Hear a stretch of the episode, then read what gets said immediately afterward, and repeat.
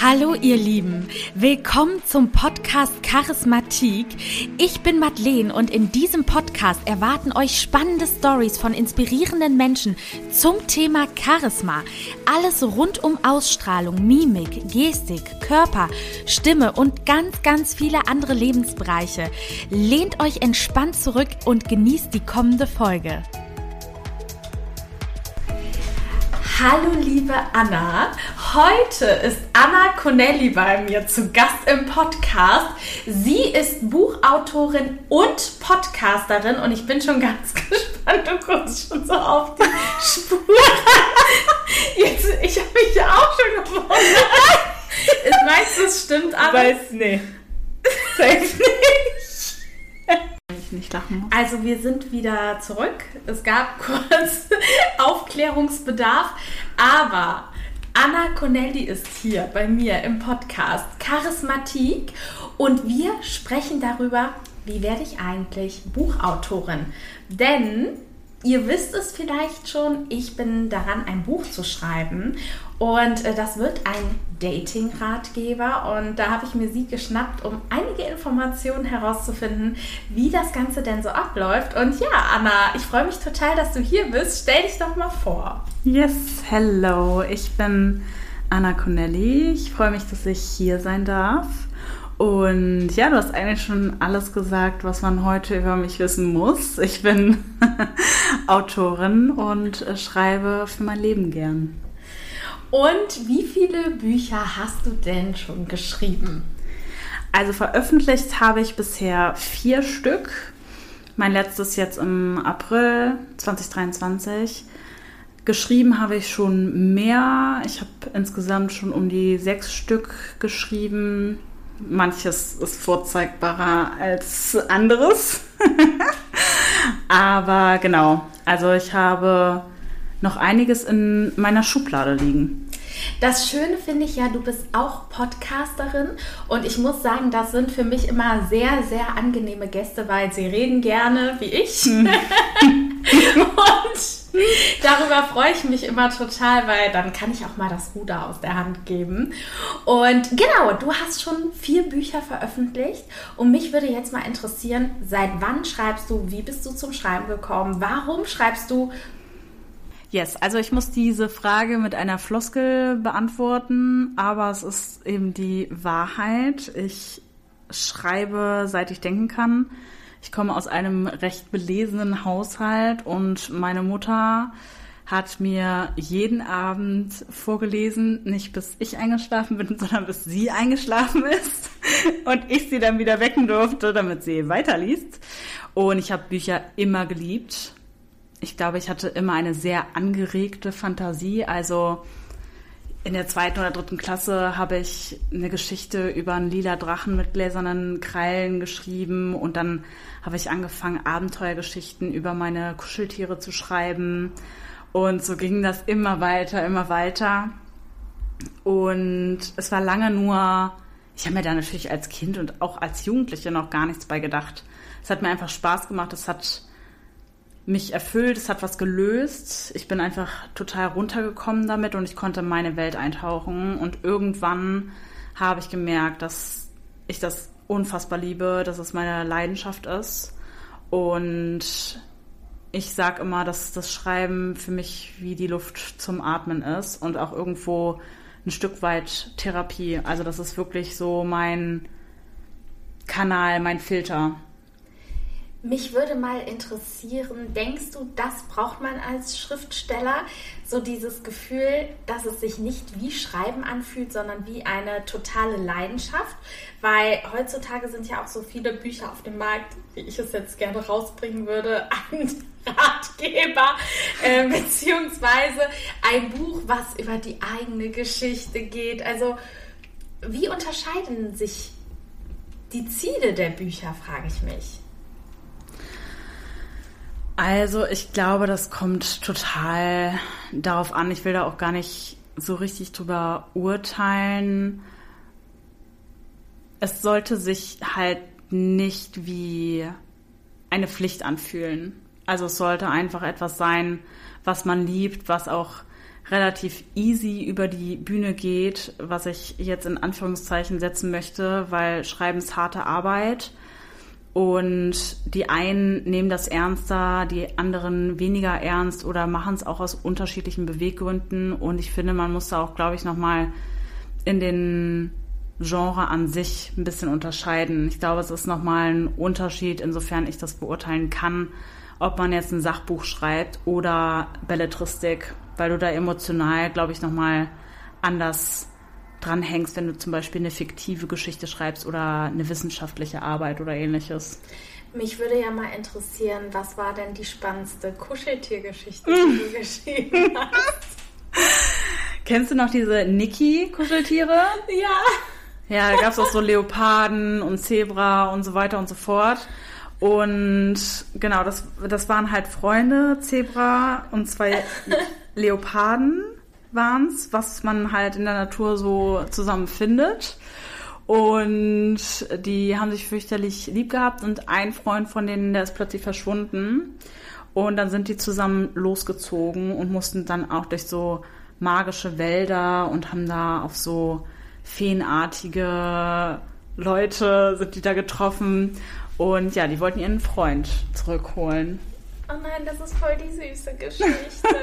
und vor allen Dingen, wir hatten natürlich schon ein kleines Vorgespräch und ihr großes Ziel ist natürlich, dass irgendwann ein Buch verfilmt wird. Aber ich fasse zusammen, okay, dich interessiert Schreiben, Lesen, seit du klein bist.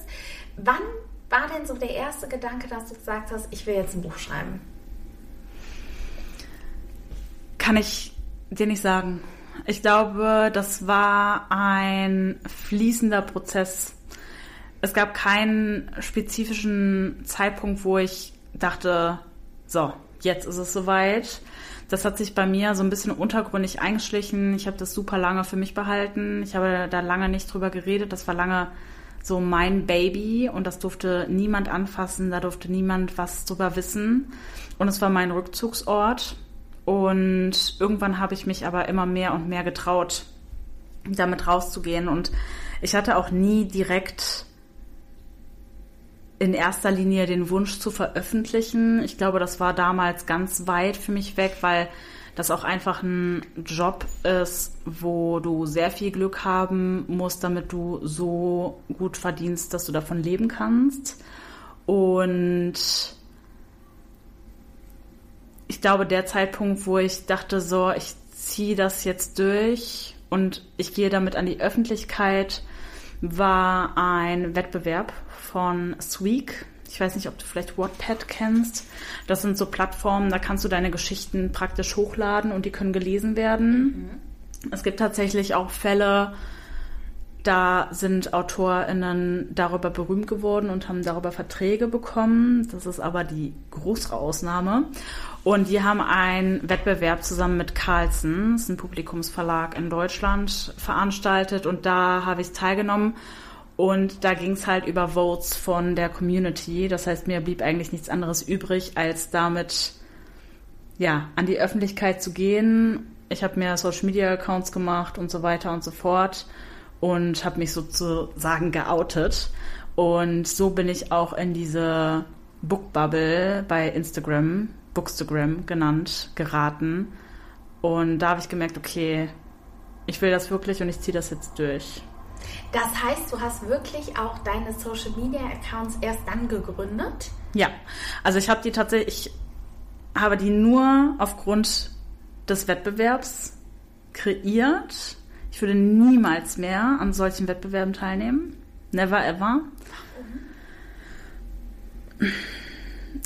weil die Leute da halt aufs Gewinnen aus sind und dann kann es schon mal fies zugehen. Mhm. Also dann, es gab halt immer so bestimmte Deadlines zu bestimmten Uhrzeiten und dann kam es halt vor, wenn du irgendwie vor denen warst, dass sie dir den Vote wieder weggenommen haben, damit sie vor dir sind und weiterkommen. Oh und äh, ich halte mich aus solchen Dingen meistens raus, aber ich bekomme immer viel mit. Und das ist nicht so mein Vibe. Mhm. Das heißt, ähm, du würdest das jetzt nicht empfehlen, hast da aber selber mitgemacht. Hat es dir denn was gebracht letztendlich? Also, was heißt nicht empfehlen? Ich glaube, das muss jeder für sich selbst entscheiden, ob man das ab kann. Ich kenne Leute, die sind über Wettbewerbe an Agenturen und Verlage und Verträge äh, gekommen und sind damit jetzt erfolgreich. Also es kann auch gut laufen. Ähm, was war nochmal deine zweite Frage? Hat es dir was gebracht? Achso. Jetzt musste ich selber überlegen. Am Ende hat es mir auf jeden Fall was gebracht, weil ich ohne diesen Wettbewerb, glaube ich, wirklich nicht da wäre. Und das habe ich noch nie so reflektiert, muss ich sagen, wo ich jetzt bin. Bin ich froh, dass der Podcast dient. ja, ich kann hier richtig was mitnehmen. Genau. Also ich wäre halt nicht zu Social Media gegangen und ich muss wirklich sagen, dass äh, das Bookstagram ohne Bookstagram wäre ich nicht da, wo ich heute bin. Ist Bookstagram Instagram? Ja, genau. Wie gesagt, das ist die Buch-Community bei Instagram. Gehöre ich da bald auch zu? Maybe. Ich hol dich rein. Ja. ja. Mm. Ja, also ich möchte natürlich auch mal hier die Zuhörerin abholen. Ich möchte einen Dating-Ratgeber schreiben und bin auf der Suche nach einer Lektorin. Und da kommt mir sie natürlich total entgegen, weil du erzählst mir jetzt, wie du es dann geschafft hast, dein erstes Buch zu veröffentlichen. Das würde mich jetzt mal interessieren. Okay, du hast dich geoutet. Was war denn dann der nächste Schritt? Also, ich bin erst, äh, habe mich erstmal im Hintergrund gehalten. Ich habe viel geblockt, auch für andere AutorInnen und währenddessen aber eben geschrieben. Lovely Faces, das ist auch mein Debüt. Sorry, was heißt geblockt für andere Autorinnen? Also ich habe praktisch Werbung für die gemacht, wenn ich ihre Bücher gut fand. Ah ja, das heißt, du hast das quasi gepostet. Hey, genau. das und das finde ich toll. Genau. Das hat mich inspiriert. Ähm, würdest du das empfehlen, das zu machen? Oder war, hast du das wirklich einfach nur aus Leidenschaft gemacht? Das habe ich aus Leidenschaft gemacht, okay. weil ich einfach super gerne lese und weil ich super gerne Leute supporte. Und wenn, und wenn ich Bücher liebe, dann texte ich ein 24-7 damit zu. Deswegen. ja, das ist doch super. Genau. Und genau, nebenbei habe ich eben geschrieben, habe Connections gemacht, ich habe meine Website gemacht. Ich habe Schreibtipps gegeben auf dieser Website. Die ist auch gerade wieder im Aufbau. Und das war eher immer so my, also my place to be. Und damit habe ich mir auch so die ersten Steine in der Community gelegt mit den Schreibtipps. Und für mich war eigentlich Self-Publishing nie Thema. Und dann habe ich mich mit einer Kollegin, die heute eine sehr enge Freundin ist, mit der ich auch meinen oder unseren Buch- und Schreibpodcast habe. Da ist äh, Trunken vor Worten, wenn ich das hier mal äh, platzieren darf, ganz ich frech. diesen Namen, wenn ich das mal sagen darf. Trunken vor ja, Worten. Genau. Der, der Name ist Motto. Mit der habe ich mich zusammengesetzt und die war gerade in ihren Vorbereitungen, ihr Buch im Self-Publishing zu veröffentlichen. Und die hat mich so lange belabert? belabert, bis sie mich halt dazu gebracht hat, darüber nachzudenken, es auch so zu machen. Weil an sich ist Self-Publishing total was für mich. Du hast die Fäden in der Hand, du hast die Kontrolle, du kannst total viel deiner eigenen Kreativität, deiner eigenen Strategien damit einbringen und das liebe ich total. Ich liebe auch einfach so Projekte zu managen. Und da dachte ich so, ja, komm ey, eigentlich ist das voll was für dich. Du liebst dieses Buch, das ist dein Herzensprojekt. Hau es einfach raus. Und dann habe ich angefangen, mir eine Lektorin zu suchen, Korrektorin. Äh, ich habe mir eine Designerin gesucht für meine Cover und so dann alles angestoßen. Okay, dann muss ich natürlich mal zu den Hard Facts kommen. Was ist der Unterschied zwischen einer Lektorin und einer Korrektorin? Mhm. Also in der Regel machst du zuerst das Lektorat, wenn du den Text fertig geschrieben hast in seiner Rohfassung. Also wenn man selbst sagt, okay, der ist jetzt so weit überarbeitet, wie, ich, wie es in meiner Macht steht, geht es ins Lektorat. Und dort wird nochmal das inhaltlich überprüft. Das heißt, es wird geguckt, ob es Plotlücken gibt. Ist Was die Charakter. Plotlücken? Plotlücken, okay, gut. Ich schmeiße mit Sorry. Fachtermini um Sorry. Ja, das ist immer so krass, weil ich halt in unserem Podcast. Aber halt so warte, lass mich Must- erraten. Ja, Plotlücken. Ja. genau. Irgendein raten. Zusammenhang bleibt offen. Genau, also Plot ist ja Handlung. Das heißt, es gibt Wusste Lücken ich. in der Handlung. So easy ist das, guck mal. Genau, es gibt Sinnlücken. So kannst du es auch sagen. Einfach wenn Dinge nicht keinen Sinn ergeben. So ein 0815 Beispiel ist, und das ist jetzt wirklich runtergebrochen, weil das relativ ein easy Ding ist. Auf einer Seite trägt sie ein gelbes Kleid und zwei Seiten später trägt sie einen grünen Pulli. Ja. So. Und ähm, darauf wird im Lektorat geachtet. Es wird auf Charakterentwicklung geachtet. Ist es authentisch? Ähm, sind die Formulierungen stimmig? Sind die Bilder stimmig, die du kreierst? Es gibt auch, da stehe ich überhaupt nicht hinter, Blicke und Augen. Zum Beispiel, das ist, äh, da streite ich mich auch regelmäßig mit KollegInnen drüber, natürlich im Spaß. Ich finde, die deutsche Sprache ist sehr starr. Deswegen lese ich auch sehr gerne im Englischen, weil du da viel mehr mit Wörtern spielen kannst. Ich finde, das lasten, lässt der deutsche Markt manchmal nicht zu, obwohl das viele gerne machen. Und dieses Blicke-Augen-Ding ist ein Beispiel. Zum Beispiel schreibe ich, dass Augen wandern. Die sagen dann aber, es können nur Blicke wandern. Die Argumentation im Lektorat wird dir das oft angestrichen. Das ist ein Punkt. Also ich äh, nehme sehr viel an im Lektorat, aber das ist wirklich ein Punkt, wo ich Nein sage, weil wenn Augen nicht wandern können, können auch Blicke nicht wandern. Weil die nehmen sich auch nicht den Stock in die Hand und gehen den Jakobsweg. Aber im Prinzip ist das ist das die Materie, die im Lektorat behandelt wird. Das heißt, der Text wird nochmal wirklich bis auf die Nieren auseinandergedröselt und geguckt, wo stimmt hier noch etwas nicht. Im Korrektorat geht es um Wiederholungen, es geht um Typos ähm, und ja, eher so Grammatik und solche Sachen. Verstehe. Und dann kommen wir zur Korrektur. Genau, das war das. Ach, das war Korrektur. Genau. Ah, das, also geht das doch? Nee, nee, ich habe ja gerade gesagt, das Korrektorat. Ach so. Genau. Ah, ah verstehe. Da geht es mehr auf die Grammatik und Lektorat ist das inhaltlich. Genau, exakt. Okay. Und ähm, zu den Hard Facts. Mit wie viel Money muss man rechnen, wenn man jetzt, sage ich mal, wie ich, ein Buch veröffentlichen möchte? Ich suche mir eine Lektorin und eine Korrektorin. Ist das auch oft eine Person in einem oder sind das oft unterschiedliche? Also ich habe eine Person dafür, ja. Aber du kannst es auch von unterschiedlichen machen lassen. Das kommt ein bisschen darauf an, wie die ausgebildet sind und was die halt einfach machen und können Ja. und anbieten. Genau. Und wie teuer ist das so? Mm. Also wir reden hier ja vom Self-Publishing im Verlag und das ist ganz wichtig. Ein Verlag, der dafür Geld von dir verlangt, ist absolut kriminell und unprofessionell. Das nennt man auch gerne Druckkostenzuschussverlage. Ähm, und im Self-Publishing es ist schwierig zu sagen, weil jeder das natürlich für sich selbst entscheidet.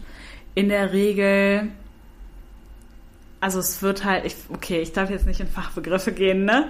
Okay, ähm, Du darfst schon, nur du darfst dich nicht wundern, wenn ich frage, was es heißt. Also in der Regel, wenn du eine Normseite hast, die Normseite ist so ein bisschen der Maßstab in dieser Branche, an dem gemessen wird. Das heißt, eine Normseite kostet so und so viel Geld. Ähm, das kommt oft darauf an, wie viel Bearbeitung dein Text braucht. Da kann es beim Korrektorat bei 1 Euro anfangen, das kann aber auch 4 Euro kosten pro Seite.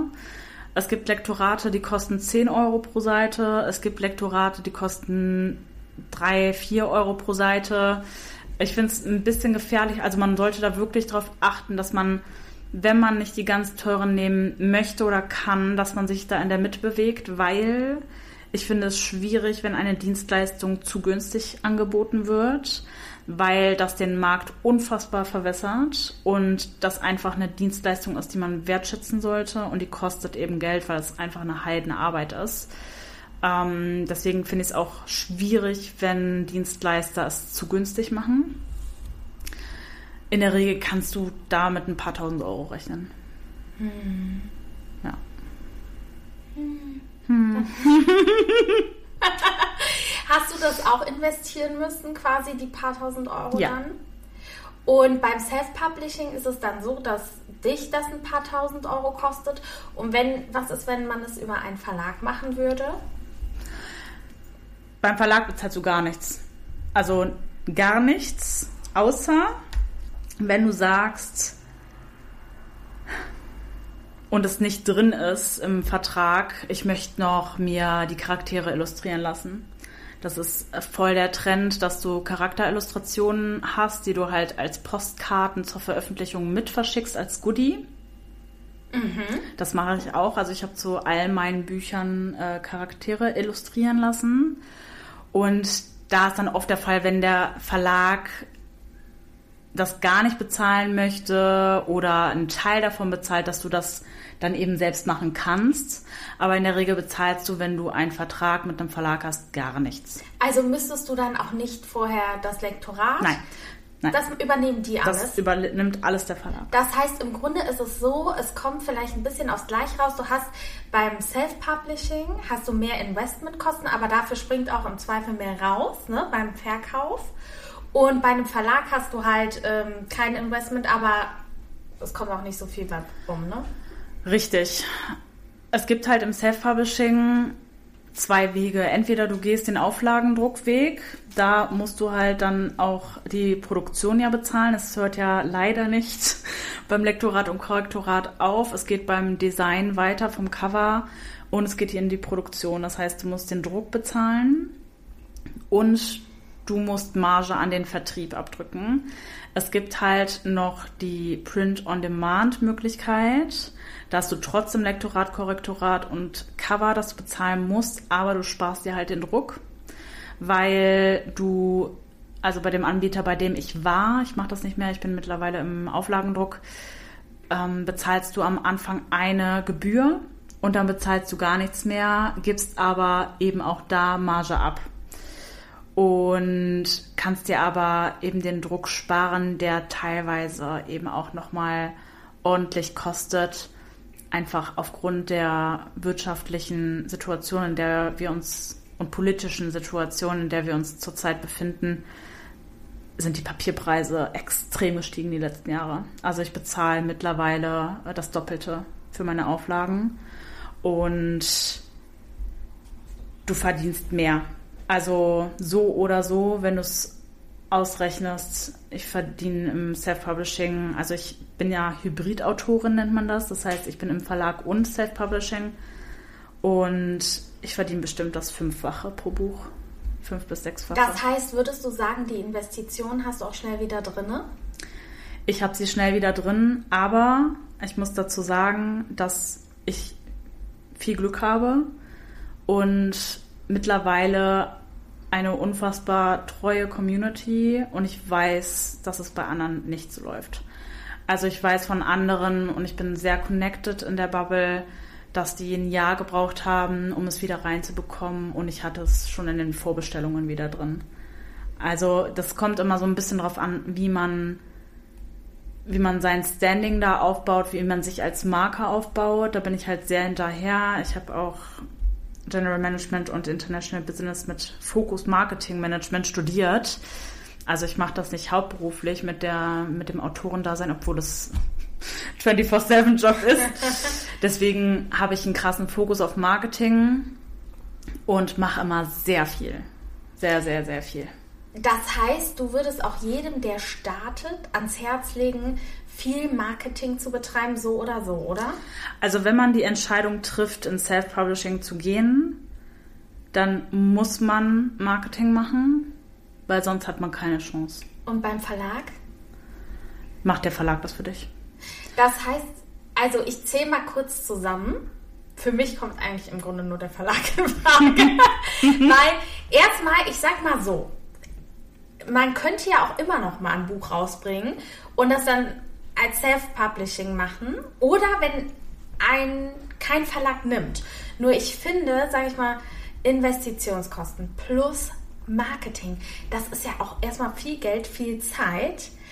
Und da muss ich ganz ehrlich sagen, fühlt sich es für mich gerade mehr nach Verlag an irgendwie, weil um erstmal reinzukommen, um ein Gefühl für diese Branche zu bekommen. Kann ich total verstehen. Man muss der Typ dafür sein. Also das ist einfach so und es ist vollkommen in Ordnung, wenn man sagt, ey, ich kann das nicht und ich will das nicht. Ähm, es ist aber durchaus eine Möglichkeit und oh, dieses Sprudelwasser. und es gibt auch die Möglichkeit, im SP verhältnismäßig günstig wegzukommen. Dazu haben wir übrigens auch mal eine. SP, oh, sorry! Self-Publishing. Ah, ja, okay. Im Self-Publishing günstig äh, wegzukommen. Auch dazu haben wir mal eine Podcast-Folge gemacht. Aber klar, also hast du vollkommen recht. Es ist einfach Zeit und es ist Geld. Ja, ne? Ja. Und okay, das halten wir fest. Das heißt, man muss sich ja auch nicht grundlegend entscheiden. Man kann ja auch sagen, vielleicht, wenn man zwei Bücher rausbringt, okay, ich mache erst das und dann versuche ich mich mal daran. Man muss ja auch erstmal ein Gefühl für die Dinge entwickeln. Und wie komme ich denn dann letztendlich an einen Verlag? Ich, grad, ich musste gerade schon so lächeln, als du entscheiden sagst, weil die Entscheidung liegt leider nicht bei einem selbst. Es Was? wäre schön, wenn man entscheiden könnte, oh, ich gehe jetzt zum Verlag. Es Genau. ist doch genauso wie bei den Männern. Dann sage ich doch, ach, dich nehme ich. Dich will ich. genau. Also es ist unfassbar schwierig. Man muss unfassbar viel Glück haben, man muss Talent haben und man muss zur richtigen Zeit am richtigen Ort sein. Das ist einfach so. Ähm, ich sage das auch ganz frei heraus, weil ich glaube, viele, die da reinstarten, können sich nicht vorstellen, und das ist ja ganz klar, weil man einfach nicht mitbekommt, wie es dazu geht, wie schwierig das sein kann. Es gibt Leute, die bekommen beim ersten Versuch einen Vertrag. Es gibt Leute, die bekommen 200 Absagen, bevor sie mal eine Zusage bekommen. Und dann hört es ja da nicht auf, ne? Also, wenn, ich spreche jetzt von der Agentur, das heißt, du kannst zwei Wege gehen. Entweder gehst du direkt zu einem Verlag oder du gehst über die Agentur zu einem Verlag. Und ich empfehle immer Zweiteres, weil du mit der Agentur einfach eine helfende Hand an der Seite hast. Die wissen, was sie tun. Die sind seit Jahren im Zweifel in diesem Business. Die verhandeln für dich knallhart und du hast immer einen Puffer zwischen Verlag und dir. Und wenn du bei der Agentur reingekommen bist, müssen die das ja erstmal bei den Verlagen pitchen. Und die müssen dann erstmal sagen, ja, finden wir ganz interessant. Gib doch mal rüber, schieb mal rüber. Da kann auf jeden Fall ein Jahr vergehen, bis du dieses Buch gedruckt in den Händen hältst.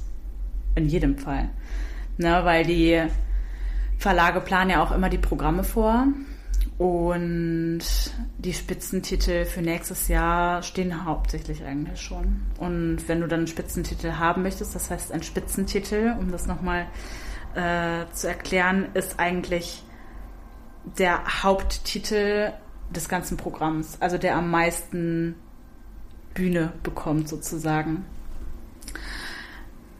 Ich kann empfehlen, wenn man zum Verlag möchte, muss man auf jeden Fall ein Exposé haben, muss man auf jeden Fall eine Leseprobe haben.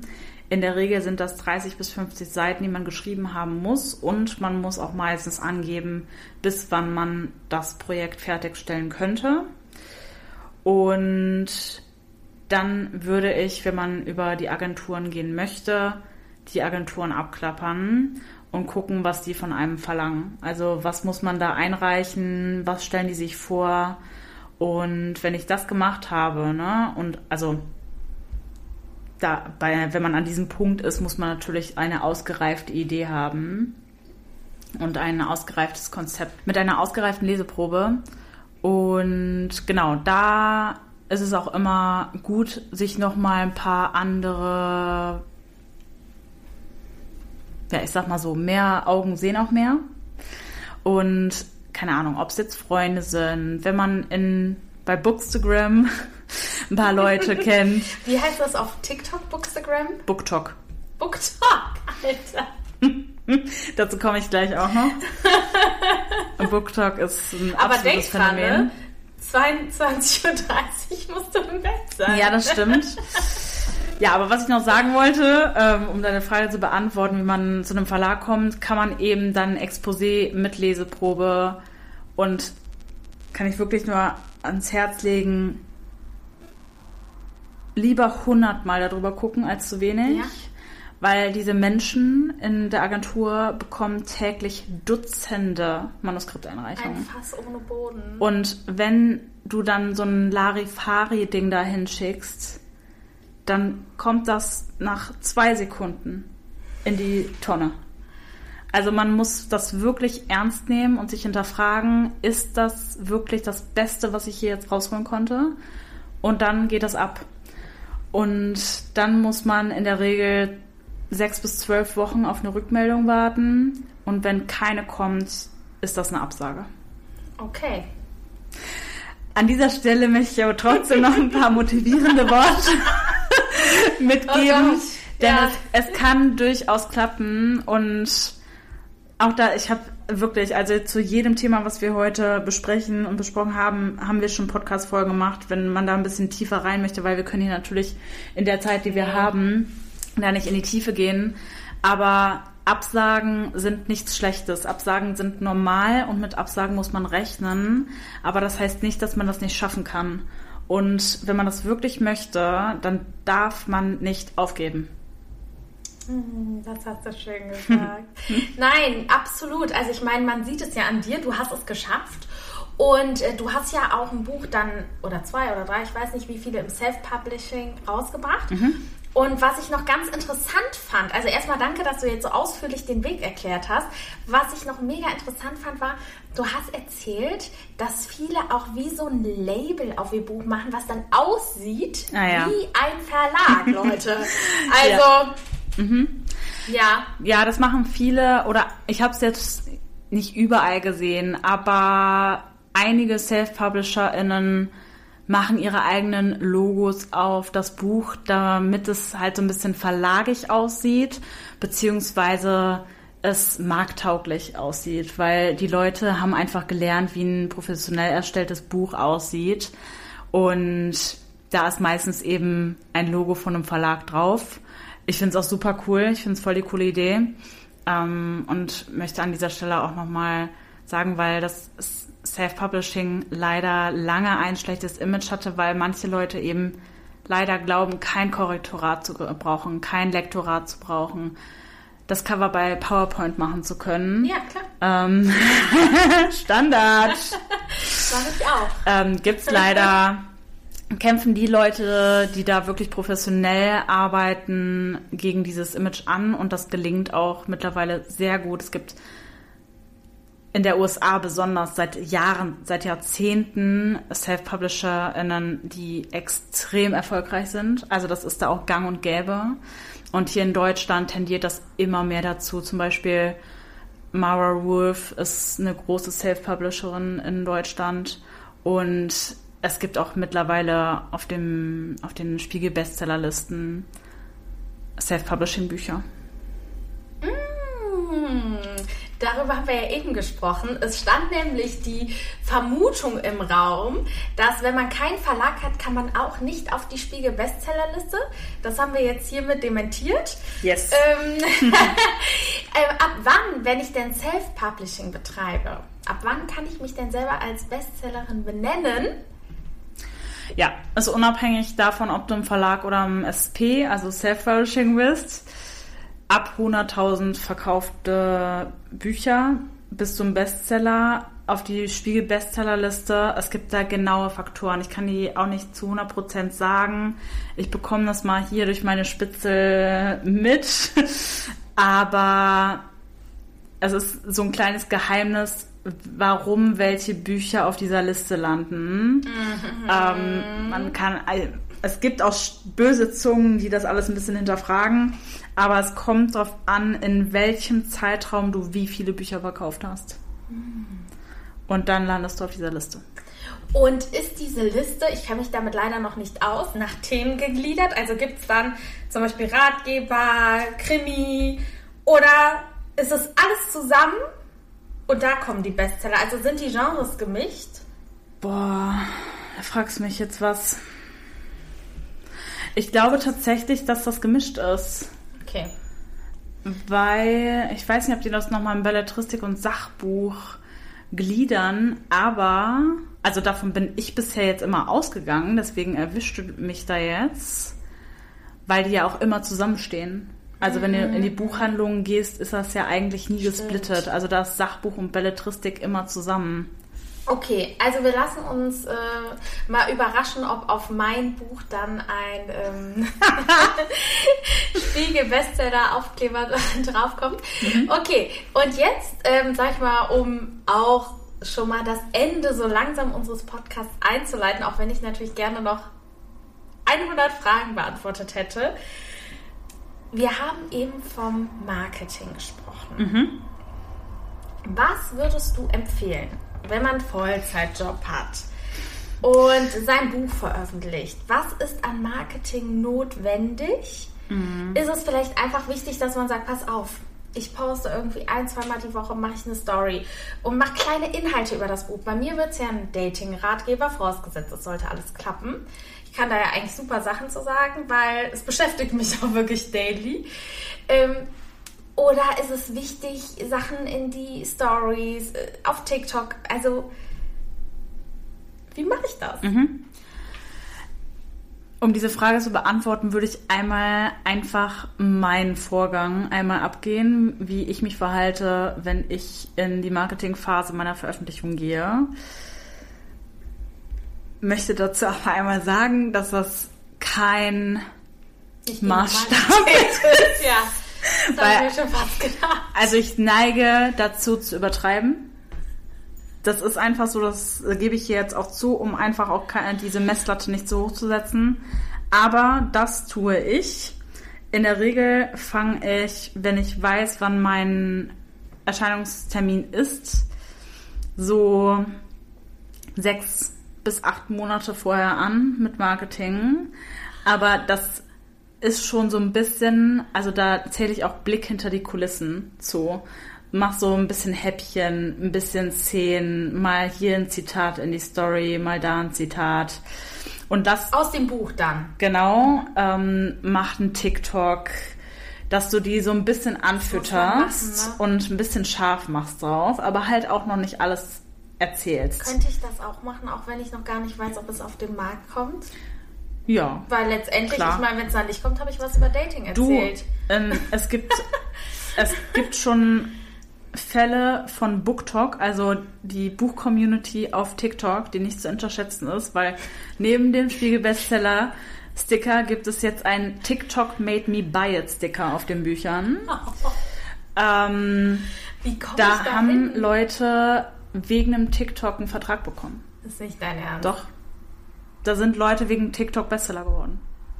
Eine Freundin von mir ist wegen TikTok viral gegangen mit ihrem Jugendbuch. Aber wie komme ich in diese Bubble? Du Muss ich einfach posten einfach und dann diese, probieren. Einfach Videos und die raushauen. Hashtags machen mit, wie heißt das? Ja, du Büchertalk, Booktalk, Booktalk Germany, Lesen, ah. Bücherliebe und so weiter. Okay. Aber I know what I have to do ich gehe nochmal zurück zum Marketing. Das erste, was ich mache, veröffentliche und das ist so mein Kick-off sozusagen, ist mein Cover. Das mache ich so, es kommt ein bisschen drauf an, was ich noch geplant habe, aber das mache ich so ein halbes Jahr vorher. Ich weiß, dass die Verlage mittlerweile schon ein Jahr vorher die Cover Reveal du schon ein Jahr vorher fast die Bücher vorbestellen kannst. Ich sehe da noch keinen Sinn drin, lass mich da aber gerne belehren. Und ich mache sechs Monate vorher mein Cover Reveal und das mache ich relativ groß und das ist wie ein Flashmob. Also ich mache dann Stories oder auch einen Beitrag und frage nach Leuten, die bei diesem Flashmob mitmachen wollen. Die bekommen dann meistens ein Goodie und das Cover in besonderer in besonderem Design und Aufmachung zugeschickt und müssen dann aufnehmen, wie sie das Cover auspacken und darauf reagieren und das teilen die dann wiederum in ihren Stories und Beiträgen. Ach, und dann ist das halt überall. Also das war beim ersten Mal mit Lovely Faces richtig krass. Ich äh, habe ja nicht geahnt, äh, was da passiert, weil es ja wirklich mein Debüt war und ich nicht damit gerechnet habe oder auch nicht einschätzen konnte, was da für eine Rückmeldung kam. Und ich habe dieses Handy ich konnte es nicht mehr anfassen. Ich habe es weggelegt und ich war zwei Stunden spazieren, weil ich es nicht mehr ertragen konnte. Und das war auf der einen Seite so, oh mein Gott, auf der einen anderen Seite aber auch total schön. Und das ist schon was, was anzieht, ne? Wenn die Leute dann sehen, boah, wie krass die auf dieses Cover reagieren, das muss voll cool sein. Und dass du die, da schon so eine kleine Story erzählst. Und zum Beispiel bei Lovely Faces war halt während der Corona-Zeit und da waren noch die normalen Masken, die Stoffmasken erlaubt. Und da hat meine Tante ist Nähmeisterin und wir haben ähm, Masken gemacht, genäht und die mit dem Titel von dem Buch und einem Claim gebrandet. Geil. Genau, und so was so lasse ich mir also, dann immer einfallen. Oh, du lässt dir richtig viel einfallen. Das heißt, dein Ex äh, Handy ist explodiert. Ja, schon. Äh, war mega. Also ich muss auch einfach sagen, die Buch-Community so sch schwierig es manchmal ist, es hat seine guten und schlechten Seiten. Und da gibt's auch Shitstorms und unnötige Diskussionen. Aber das ist wirklich eine unfassbar liebe, sensible, nette Community, die unfassbar supportive ist. Und nach dem Cover Reveal gibt's dann halt das Cover, es wird dann geteilt und dann äh, fange ich an, äh, mir Blogger zu suchen. Also ich mache sozusagen eine Blogtour ich schreibe auch das aus. Das heißt, die Leute können sich bei mir bewerben, für mich zu bloggen. Und die bekommen von mir dann eine Bloggerbox. Und das meine ich mit Übertreibung. Ich höre das schon. Frag mich, wann du das alles machst. Wir haben einmal ausgerechnet. Ich will das eigentlich gar nicht sagen. Also in, in no, mir wird schon ganz warm. Normalerweise reicht es, ja, das möchte ich jetzt einmal vorweg schicken, wenn du in diese Bloggerbox das Buch tust und das bekommen die halt for free. Dafür machen die aber halt Posts für dich, mehrere. Das heißt, ich das kannst du vorgeben. Plus minus null wahrscheinlich drauf. Ja. ja, man muss halt überlegen, wie man wirtschaftet. Ne? ähm, und es reicht, wenn du da ein Buch reinlegst, ein Goodie, was, also für mich ist halt immer wichtig, dass die Goodies inhaltlichen Bezug zu deinem Buch haben. Mhm. Und ja, wenn du da das Buch, zwei Goodies, netten Brief reinlegst, dann reicht das meistens schon. Mhm. Und genau, ich habe halt alles Mögliche gemacht. Also ich habe äh, meinen Bloggerinnen Pullis gebrandet und geschickt. Ich habe jetzt zu meinem letzten Buch, äh, da wird in dem Buch Käsekuchen gemacht und ich habe Käsekuchen, aber Frosted Cheesecake gemacht Nein, am Stiel und die verschickt. Äh, ich mache immer, also in meinem letzten Buch geht es halt um Bienen und es gibt eine Bienenfarm und es gibt einen Hof auf dieser Farm und die haben da halt dann auch Tee und dann fülle ich Tee ab und äh, habe ein Logo von der Farm da drauf gemacht. Ähm, die haben von meiner Tante Lesezeichen genäht bekommen mit Bienen drauf. Die haben ein Haarband genäht bekommen mit Bienen drauf. Äh, die haben tatsächlich, ähm, habe ich in deren Namen eine Wildwiese äh, gekauft oder Spende an die. Äh, also das meine ich halt mit Übertreibung.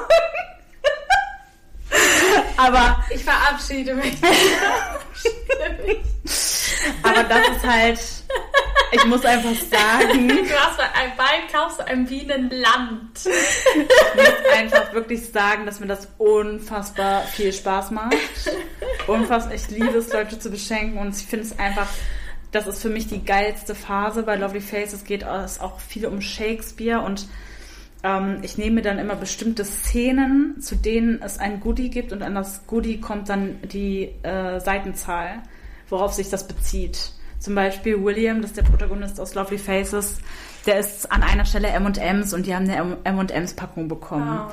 Also es ist halt mein Rat, dass man immer ein bisschen auf den Inhalt achtet und guckt, ey, was kann ich denn daraus nehmen, was ich vielleicht als nettes Goodie, was jetzt keine Wildwiese sein muss, ähm, da reinpacken kann. genau, und mit denen mache ich dann eben eine richtige Blogtour. Das heißt, wenn das Buch veröffentlicht wird, und ich mache auch immer Vorbestellungen, das heißt, also ein paar Wochen vorher können die Leute das vorbestellen. Ich verknüpfe meine Vorbestellungen immer mit Spendenaktionen. Mhm. Ähm, ich habe beim. Ist das clever, meinst du? Oder ja, was heißt clever? Das ist eine Herzensangelegenheit. Ähm, die Leute haben halt die Möglichkeit, ähm, dann zum Beispiel an Flüchtlingslager und so weiter zu spenden. Ich habe es immer mit aktuellen, also zum Beispiel an die Ukraine, haben wir ähm, beim letzten Mal auch gespendet und da ist so viel zusammengekommen. Das Echt? war richtig krass. Und genau, sowas mache ich. Und mit den Bloggerinnen die machen dann, bekommen so Themen von mir. Also meinen Büchern spielt zum Beispiel immer Farben eine Rolle, immer Freundschaft eine Rolle. Und an diesen Themen hangeln die sich dann äh, lang und können darauf basierend Beiträge machen, weil mir ist es immer wichtig und das merkt man, glaube ich, auch an den Büchern, die ich schreibe, dass Botschaften mitgegeben werden, besonders gesellschaftskritische Botschaften und die Bücher was bewegen und deswegen ist es mir auch immer wichtig, dass in der Blogtour Botschaften mitgegeben werden. Und ich glaube, das bondet schon sehr an ein Buch. Wenn du es einfach so lebendig und so real kreierst, wie es dir ermöglicht ist. Und zum Beispiel auch die Charakterillustration. Also das ist zu krass. Was natürlich auch, also was super abgeht, sage ich noch kurz, auch mit aufgrund BookTok sind Farbschnitte. Das gab es schon immer. Ich sehe das auch, das Thema wirklich kritisch, aber dafür haben wir heute echt keine Zeit. Farbschnitte gab es schon immer. Zum Beispiel 2009 kam Ich bin die Nacht von Ethan Cross raus. Und die haben halt den Schnitt, das heißt, wenn du das Buch in der Hand hast und die Seiten, die du außen siehst, Ah, ne? Das ist der Schnitt. Sind, ja. Und den haben die komplett farbig gedruckt. Ja. Die haben den komplett schwarz gemacht. Das heißt, das Buch sieht einfach aus wie ein schwarzer Klotz. Ja. Und das war richtig geil. Die haben dann nochmal mit äh, weiß, ich bin die Nacht da drauf gemacht. Also es sieht geil aus. Es gibt so schöne also Farbschnitt Farbschnitte. Ich auch geil, wenn ich das wirklich. höre. Sieht wirklich wunderschön aus. Es äh, tendiert aber mittlerweile in eine echt gefährliche Richtung. Warum? Weil die Leute wirklich nur noch Farbschnitte wollen und nicht mehr die Bücher an sich. Es gab Situationen, wo Leute, weil die meistens nur die ersten Auflagen mit Farbschnitten gedruckt werden, die Leute haben sich in den Buchhandlungen geprügelt, weil sie das letzte Buch mit Farbschnitt haben wollten. Okay. Also das ist mittlerweile, nimmt das Tendenzen an, die einfach nicht normal sind. Ähm, und für mich geht es da nicht mehr um Literatur, sondern um Haben. Und um was kann ich in meiner Story bei Social Media zeigen. Mhm. Und das ist für mich kein Mehrwert und dafür sind meiner Meinung nach auch Bücher nicht da. Ich kann verstehen, dass man Farbschnitte macht. Ich finde die auch schön. Man muss halt einfach nur eine Balance halten. Und wann ist dein nächstes Erscheinungsdatum? Oder darfst du das auch noch nicht sagen? Ähm, ich kann es einschätzen. Ich bin ein bisschen vorsichtig damit, weil ich gerade in, ich hatte eine schwierige Schreibphase in letzter Zeit. Ich konnte nicht mehr richtig dazu finden. Ähm, ich hatte unfassbar viel Stress, unfassbar viel Druck, weil je weiter du dich in dieser Community etablierst, desto mehr Druck bekommst du einfach ab, weil du auch mehr mitbekommst. Und ich habe gerade aber einen, einen neuen Schreiballtag. Ich stehe vor der Arbeit auf mit meiner Freundin, Podcast-Kollegin, Frohlegin. Ihr beide steht so früh auf? Ja. Wir gehen zu, also alleine würde ich das auch nicht schaffen. Ihr geht dann zusammen, was macht ihr? Wir treffen uns bei Skype. Und das ist, äh, das wir ist sind, und das ist wirklich top. Ich habe gestern im TikTok Live war ich noch und habe andere Leute dazu motiviert, auch so früh aufzustehen. Die machen das jetzt auch zusammen, weil wir stehen halt in Abhängigkeit zueinander. Wir wissen, wir treffen uns gleich. Um wie viel Uhr bei dann? Skype. Wir treffen uns um kurz vor sechs. Das heißt, ich mache mich dann vorher so ein bisschen und wie fertig. Wie lange schreibt ihr dann? Eine Stunde oder was? Kommt drauf an. Sie schreibt immer so anderthalb Stunden, ich schreibe zwei, wenn ich im Homeoffice bin. Mhm. Genau, und. Bist du danach nicht K.O.? Nee, tatsächlich gar nicht. Aber ich muss halt auch früh ins Bett. Also, das ist die Voraussetzung für diese Mission. Früh ins Bett gehen, was äh, die Leute, die mich kennen, wissen, dass das unfassbar schwierig für mich ist. Ich bin eigentlich total die Nachteule und ich habe lange auch immer nachts geschrieben. Also ich habe bis morgens um 5 Uhr geschrieben und ich bin nicht um 5 Uhr aufgestanden, um zu schreiben, mhm. sondern bin danach ins Bett gegangen. Äh, aber ich habe natürlich einfach mittlerweile einen anderen Alltag und ich bin einfach abends nach der Arbeit super fertig. Ich bin viel mit meinen Freunden unterwegs. Ich gehe ins Gym, bla bla bla. Wir haben noch den Podcast. Ich kann abends einfach nicht mehr. Und nee. deswegen es ist echt super. Vor der, ich kann nämlich dann, wenn ich vor der Arbeit geschrieben habe, kann ich abends sagen, ey, ich habe heute schon was gemacht. Hm. Und du kannst beruhigt ins Bett gehen, ne? Genau. Ja, Okay, dann würde ich sagen, will ich dich gar nicht vom Schlafen abhalten. Mich würde nur eine letzte Frage interessieren, die ich jedem Podcast-Gast stelle. Ja. Nur in abgewandelter Form. Okay. Was macht für dich ein charismatisches Buch aus? Hei, hei, hei, hei. Oder einen charismatischen Autor? Ehrlichkeit und Authentizität und das zu schreiben oder das zu vermitteln, was tief aus dem Herzen kommt. Ich finde, das zu schreiben, wo man auch wirklich hintersteht und was man schreiben möchte, weil ich glaube, man läuft schnell Gefahr, sich gezwungen zu fühlen, etwas zu schreiben, was der Markt verlangt. Und der Markt ist durch Social Media sehr fordernd geworden und sehr vorgebend und sich treu zu bleiben und wirklich seine Geschichten ja einfach mit Herzblut niederzuschreiben. Ah, das hast du schön gesagt. Das finde ich toll. Damit beenden wir die Folge. Ich habe heute ganz, ganz, ganz, ganz, ganz viel gelernt. Das freut Vielen mich. Dank, dass du bereit warst, uns so viel zu erzählen. Und ähm, ja, dann hoffe ich, dass du die Lektorin meines Buches wirst und es auch gut findest. Damit verabschieden wir uns. Ciao. Tschüss. Ihr Lieben, ich hoffe, ihr hattet ganz viel Spaß beim Zuhören dieser Folge und konntet für euch noch einen Mehrwert daraus mitnehmen. Hinterlasst mir sehr gerne Feedback und Bewertungen oder schreibt mir eine E-Mail bei Fragen und Anregungen. Ich hoffe natürlich bis zum nächsten Mal und sage bis bald.